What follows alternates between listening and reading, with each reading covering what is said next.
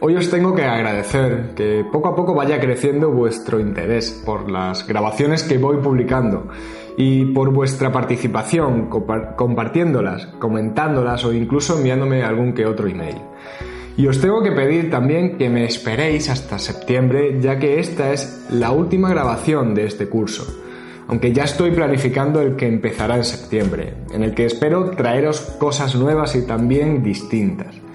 Bueno, pues como no podía ser de otra forma, después de un año en el que los gastos hipotecarios han sido protagonistas con toda la polémica que se creó a finales del año pasado, con los cambios de dirección constantes que ha habido y con las distintas sentencias que hemos conocido, hoy os voy a hablar también de ellos, pero refiriéndome a una cuestión que ha sido motivo de sentencias en todos los sentidos posibles y que ahora se ha resuelto por el Tribunal Supremo en una sentencia de finales del mes de mayo de este año, del 28 de mayo.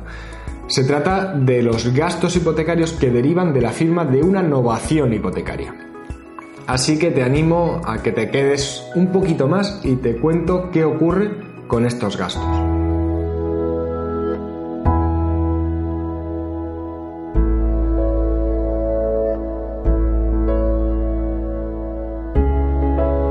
Como es lógico, antes de nada tengo que decirte quién soy, tengo que presentarme. Soy Javier Fuentes y soy abogado y fundador del despacho que pone nombre a este canal, Iuris Firma Abogados. Bueno, como ya he adelantado, hoy vuelvo a hablaros sobre gastos hipotecarios, pero concretamente sobre algo que ha dado bastante que hablar. Se trata de los gastos hipotecarios cuando nos encontramos ante una escritura de subrogación innovación hipotecaria. En este caso, me parece interesante hablaros también de la sentencia que dictó la audiencia provincial, que es la sentencia que se recurrió ante el Tribunal Supremo, porque precisamente en esta sentencia se observa un modo de entender este tipo de casos, los de, los de las novaciones y ampliaciones de los préstamos hipotecarios, que es el que también se ha mantenido por otros muchos juzgados y audiencias provinciales de nuestro país. El caso en, particular que se enjuicia en estas sentencias es un caso muy habitual. Eh, no se trata de un préstamo que piden unos consumidores cuando van a comprar su vivienda, sino que se trata de un préstamo que ya existía a favor de la promotora y estos consumidores lo que hacen es subrogarse en ese préstamo, es decir, se quedan con el préstamo que ya existía, ocupando la posición de la promotora de la vivienda. A su vez, amplían el préstamo. Por eso tienen que firmar, además de la subrogación, una novación hipotecaria. En las sentencias eh, no se dice exactamente para qué se amplió el préstamo en este caso. Sin embargo, estoy seguro de que muchos de vosotros os, encontrasteis en el mismo supuesto cuando comprasteis vuestra casa. La cuestión es que eh, esa sentencia fue dictada por la Audiencia Provincial de Asturias y entendía que no es nula la cláusula de gastos hipotecarios en este tipo de contratos cuando lo que existe es una innovación de la hipoteca, una modificación. En este caso en concreto, al ampliarse el préstamo. Y el motivo es que entiende que como los consumidores no se limitan a subrogarse en el préstamo hipotecario, sino que llevan a cabo una ampliación, son ellos los que tenían interés en, que se les ampliara el préstamo y por ello fueron ellos los que necesitaban los servicios del notario, del registro y de la gestoría. Esto, a mi modo de ver, es un tanto difícil de entender. Si entendemos que por pedirse una ampliación de un préstamo hipotecario, el que tiene interés en él es únicamente el consumidor, podemos llegar a la misma conclusión cuando lo que hace es que se pide directamente el préstamo para comprar su vivienda. Lógicamente, el consumidor tiene interés en que se le preste el dinero, porque lo que quiere es poder comprar su casa. Sin embargo, lo que no podemos olvidar es otra vez lo que ya se ha dicho sobre todos estos casos de los gastos hipotecarios.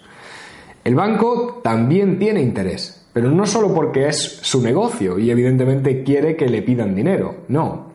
En, estos casos lo que ocurre es que hay que llegar a ver por qué se firma una escritura, por qué se va al registro de la propiedad y se usa una gestoría. Eso ocurre porque el banco necesita asegurarse el cobro de la deuda hipotecando la vivienda a su favor. Y eso solo se puede hacer en notaría y llevando la escritura al registro de la propiedad. Por tanto, cuando nos encontramos ante una ampliación, evidentemente algún interés tiene el consumidor, pero el banco no deja de estar interesado, porque lo que hace es ampliar también ese derecho de hipoteca que tiene sobre la vivienda. Bueno, pues esto es más o menos lo que le ha dicho el Tribunal Supremo, en este caso, a la Audiencia Provincial de Asturias. Le ha recordado que si no existiera la cláusula de gastos hipotecarios, el consumidor no tendría que pagar todos los gastos, por lo que la introducción de dicha estipulación implica un desequilibrio importante entre los derechos y las obligaciones de las partes en el contrato, que determina su abusividad. Por tanto, las innovaciones hipotecarias, las modificaciones de los préstamos no deben tener un trato distinto al de los contratos iniciales de los préstamos hipotecarios. Y la cláusula de gastos que obliga al consumidor a pagar todos los gastos de la hipoteca será nula tanto eh, si es en un préstamo como si es una modificación de un préstamo. Bueno, como he dicho al comienzo, esta es la última grabación de este curso y me despido hasta septiembre, cuando volveré con más grabaciones en las que trataré algunos temas que ya me habéis sugerido y espero que con una serie de novedades que ahora mismo tengo en mente. Como siempre, espero que te haya resultado interesante y si es así, que marques un me gusta.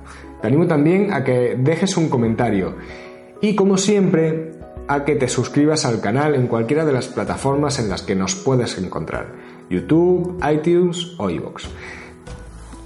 Y todo esto, pues como siempre, para poder seguir estando al tanto de las nuevas grabaciones que seguiremos publicando. Y para terminar, si quisieras contactar directamente conmigo, te digo cómo hacerlo. Bien a través del correo electrónico info.iurisfirma.es o rellenando el formulario de contacto que puedes encontrar en la web del despacho iurisfirma.es. Un abrazo muy fuerte a todos y hasta luego.